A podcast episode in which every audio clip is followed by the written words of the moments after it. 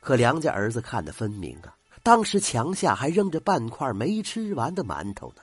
大白天的，张家的鸡、鸭、鹅都关在笼子里，没有放出来，是怕自家的家禽误食了。这还不是故意的吗？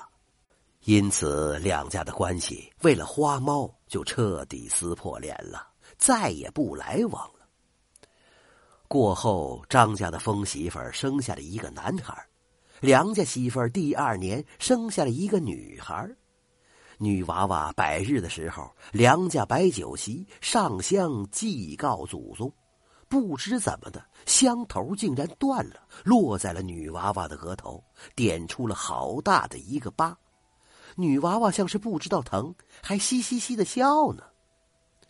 后来呀，这女孩的额头上就留下了指尖大小的一块疤痕，模样形状像极了那只花猫额头上的一撮黄毛。村子里都说这孩子是花猫托生的，福大命大着呢。梁家媳妇儿把女儿疼到了心尖儿了，那两只小猫崽儿也一直养着。女孩和猫崽儿格外的亲昵。再说那张家小孙子长到三岁才断奶，刚断了奶，疯媳妇就发了病了，不知跑到哪儿去了，再也没出现过。张家的儿子也不省心，每天喝得醉醺醺的，还好凑赌局玩两手。张老太太和老头子累弯了腰，都得了病。舍不得钱看病，也闲不下来静养，没两年相继咽了气。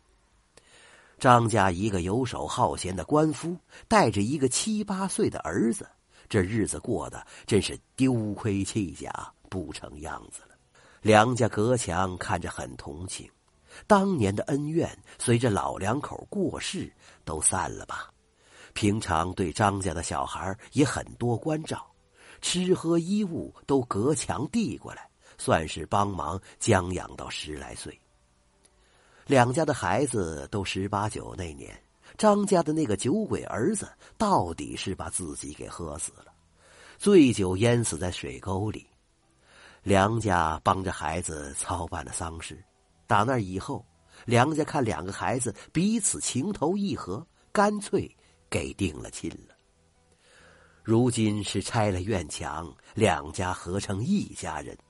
梁家的女孩自小受疼爱，娇滴滴的，嫁到哪儿去都怕受欺负。